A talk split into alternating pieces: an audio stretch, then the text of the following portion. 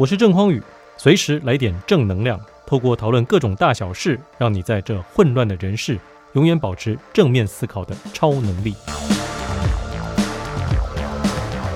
说到人脉带给我的人生重大转捩点，我觉得有几个部分。第一个是我第一次能够出书，包括在台湾出书，还有在韩国出书，其实都可以说是人脉带来的美好结果。我当时是怎么去缔结人脉的呢？先说我在台湾出版这件事好了。我在台湾出书之前呢，跟所有人都一样，是一个无名小卒，也不是一个文笔非常好的人。但是我那个时候因为希望能够透过写作来跟更多人分享我的想法，进行思想上的交流，并且去推动我一直想要提倡的毛遂自荐、主动出击这样子的积极的态度。所以我就开始到不同的书店，先翻开畅销书的最后一页，通常在上面就会有出版社的编辑的姓名，还有联络方式。回到家，我再把自己写作的提案寄出去给十几、二十家公司，这其实就是一种拓展人脉的好方法。一开始的时候呢，我们就先乱枪打鸟吧。你能够找到越多的人，就越有机会遇到有人欣赏你。因为一开始的时候，我们默默无闻，是不会有人主动找我们的。但是在这个过程中，也要请大家注意哦，你固然呢想要让更多人认识你，但如果本身的条件实在太差，或者提出来的内容不够吸引人的话，你会提几家就失败几家。所以当时我在自己的提案上面也做了一些精修以及琢磨。当时在台湾的书市里头。还没有人主动提倡搭讪这件事情，我就把搭讪当成是一个蓝海策略，用这样子一个大家一看到，呃，在过去可能觉得有些反感，但其实内心都非常想做的一件事情，来当成是我吸引大家目光的策略工具。但是实际上，我讲的内容是关于绝对的自信、极佳的沟通技巧以及面对挫折的能力，很特别吧？啊，因此当我把这个提案寄出去的时候，就有至少三家出版社的编辑联系我，找我去面谈。最后，我就决定其中一间最大间的出版社把我的第一本书给出出来。像这样子一个技巧，我后来能够在中国大陆出书，其实也是用一样的方法。我去找很多不同的出版社代理商，里头一定会有人对我的内容感兴趣。所以，对于取得陌生人脉的信任，或者开拓陌生人脉这件事情，一定要在一开始的时候先把量做大，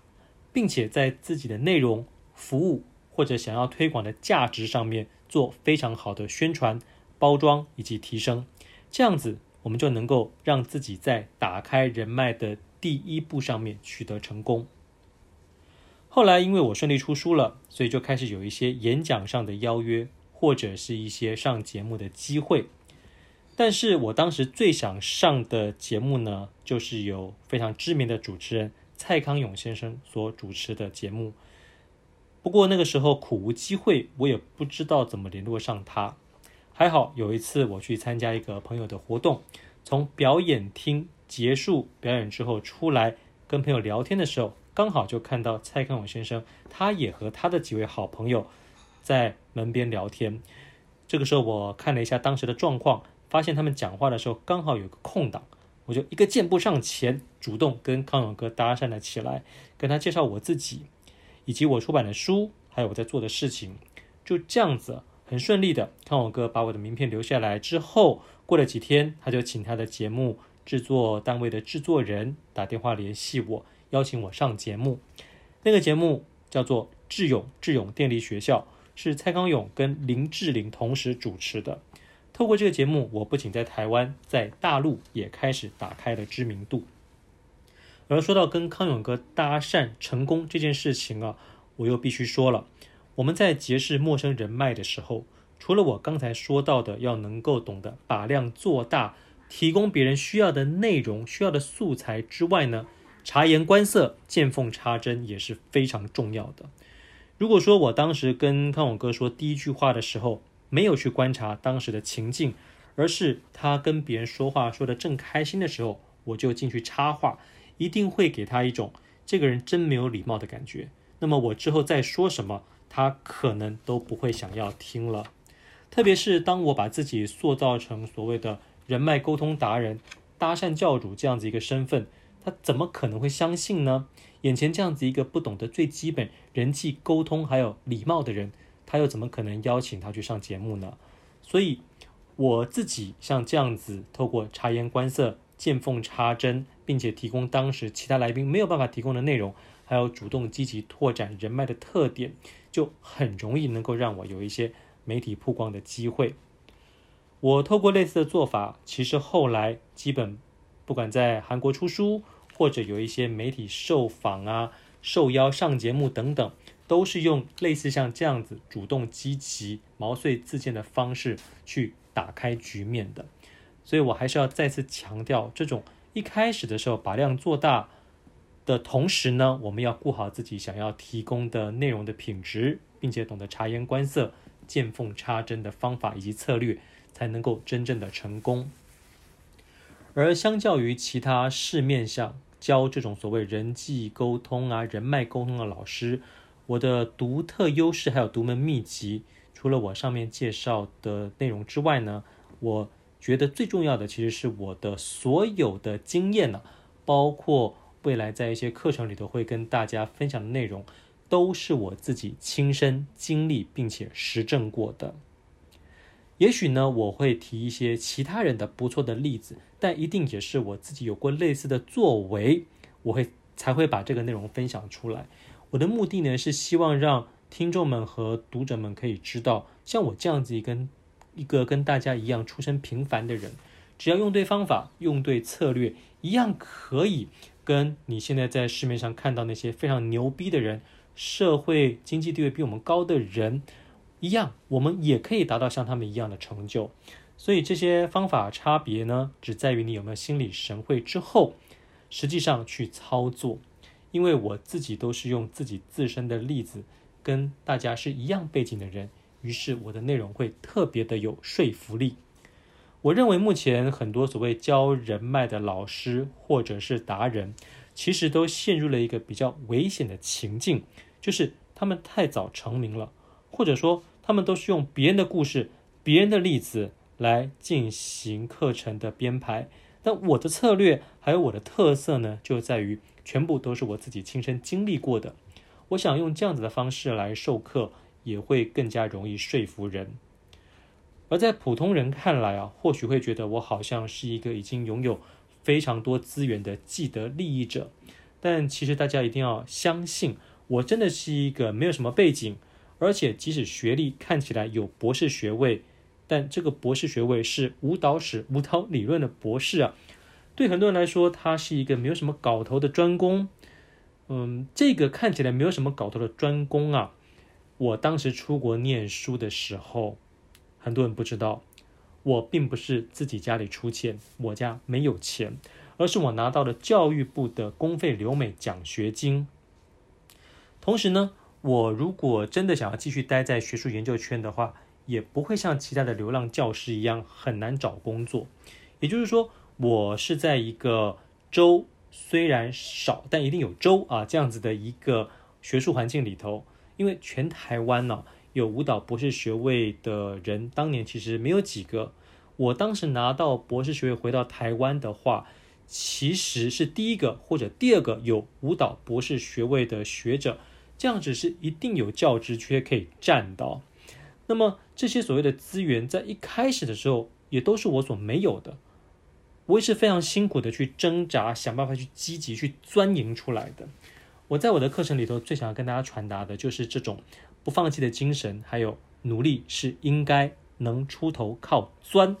这样子的精神呢。其实想要体现的就是努力本来就是我们应该做的，可是。总会有一些门道或者方法，是我们可以抓到要领跟诀窍之后事半功倍的。我举个例子，其实以我这样的资质啊，我是一定考不上公费留美奖学金的。但是公费留美奖学金当时在台湾的教育部，它有非常不同的科别。我选择舞蹈史、舞蹈理论的原因啊，背后有一个非常重要的理由，就是因为它只考学科，不考术科啊。如果考术科的话呢，我一定会输给那些舞蹈系的同学。但是，因为他想要甄选到的是这种可以出国去做研究的博士生，那么舞蹈如果念到博士的话，其实就是在念理论，是念史学、人类学、社会学这些理论，只是把这些理论拿来研究舞蹈这个项目。这刚好又跟我大学时候念的哲学系是息息相关的。我的术科虽然赢不过舞蹈系的同学，但因为只考学科，我有自信不会输给他们，所以就去考了。这其实就是一个你找到其他人看不到的机会，努力去猛攻。不过我这边又要说了，很多朋友一定会觉得，呃，问题是任何正常人都不会去选择舞蹈呀。我又是怎么有这个想法去念舞蹈的呢？这我就得跟大家说，人家说塞翁失马焉知非福，我就是这种塞翁失马焉知非福，还因祸得福的例子。我大学联考的时候呢，因为考运非常不好，进了政治大学。政治大学虽然是个好学校，在台湾文组也是排名第二的好大学。但是我照着分数填呢，进不了什么法律系啊这种我当时最想念的科系，只能进哲学系。我的内心非常的不甘，因为我高中的时候成绩非常好，是全校的前三名。进了政大哲学系之后呢，我不甘心，我想要转系，想要转学，却全部失败。本来我是抱着非常沮丧的心情，但后来心想，哎呀，那就死马当活马医吧。我开始积极的参加很多不同的活动，我心想，说不定能够让自己在毕业的时候履历好看一点，这样子毕业的时候也许就能够找到一个好工作，说服面试官，让他们觉得我是一个有能力的人。也就是在那个时候，我参加了一个活动，叫做青年友好访问团，是出国表演访问的。在那个活动里头，所有的团员都必须要经过非常严格的训练。被硬操到会跳舞，所以我因此变得会跳舞。虽然跳得不是太好，但还是会跳舞。那时候跟训练我们的老师有了非常深入的对谈，他让我知道，原来舞蹈念到博士班就是在念史学、人类学、社会学。有了这个经验，后来我在选择留美科门的时候，才会想要去考舞蹈史、舞蹈理论。我当时大学联考如果没有考差，没有进哲学系。没有去青年友好访问团的话，我又怎么会知道这一切呢？所以我自己透过自己的经验，有这样子过去累积的一些智慧还有想法，这些都会在我的课程里头转化成，不管是针对人脉、针对人生的态度、人生的方向，一些比较积极的做法，我希望能够透过课程来跟大家分享，这就会是我跟其他讲师最不一样的地方。在我过去的学员里头，有一位上了我的课之后啊，呃，在职场混得非常的不错。我举个他的例子吧。当时呢，他跟我学了所谓的面试技巧之后去找工作，他想进的是一间很大的食品公司。而在面试的时候，面试官问他：“你为什么会选择我们公司呢？”当时我想，其他想要进这间公司的受面试者呀，基本上大概都会回答一些类似的答案，比如说。因为我觉得贵公司是业界最知名的品牌，很有名，或者我就是想要进食品业啊啊，大概都会是这样子的回答。但是我的这位学生，因为上了我的课之后，非常知道怎么样去打动面试官的心，所以在被问到这一题的时候，他看了看面试官，说：“我之所以会想要进贵公司，是因为我在几年前。”我记得那个时候，三聚氰胺事件爆发的时候，所有民众都人心惶惶。而贵公司的董事长呢，当着所有媒体的面表示，不管现在产品有没有受三聚氰胺的影响，既然消费者们有疑虑，我们一律把所有产品先下架，经过检测之后没有问题，才会继续上架。如果有问题，我们就全部销毁。对我们来说，最重要的事情就是要替消费者的健康把关，所有的损失我们公司会负责。我当时在媒体上一看到他这样讲的时候，我就告诉自己，未来我一定要进像这样子的公司工作，这样子我才能每天认真工作之余，大声的跟亲朋好友说，我以在这间公司工作为荣。这就是我想要进的食品业。事后他告诉我啊，他这句话一说出来的时候呢，可以感受到三位面试官呢、除了感动之余之外，根本是眼中泛泪。为什么呢？因为很多企业是家族企业，面试官其中一位呢是董事长的儿子，另外一位呢是董事长的小舅子，还有一位是董事长的太太。所以，当我们这样去称赞一个企业的时候，在面试时就非常容易给对方留下一个好印象。各位也不要觉得我刚才说的这个哈是所谓的拍马屁，在这个拍马屁的背后，有着大量的事实。并且会让这间公司的面试官们觉得你对他们的公司做过非常深入的研究，认同他们的企业理念。如果说当时来面试的人表现都差不多，而你是这样子表现的时候，你的赢面自然就会比较大。我觉得这其实都是我们在拓展人脉或者想给别人一个好印象的时候，能够运用到的一些技巧。在我们的生活里头，不是每个人都有这么好、这么多的资源，所以如果一个出身平凡、很普通的一名家庭主妇，希望让自己的孩子能够进知名的小学，呃，又或者呃，觉得自己过去的资源不足、学历也不高的话，能够怎么教孩子呢？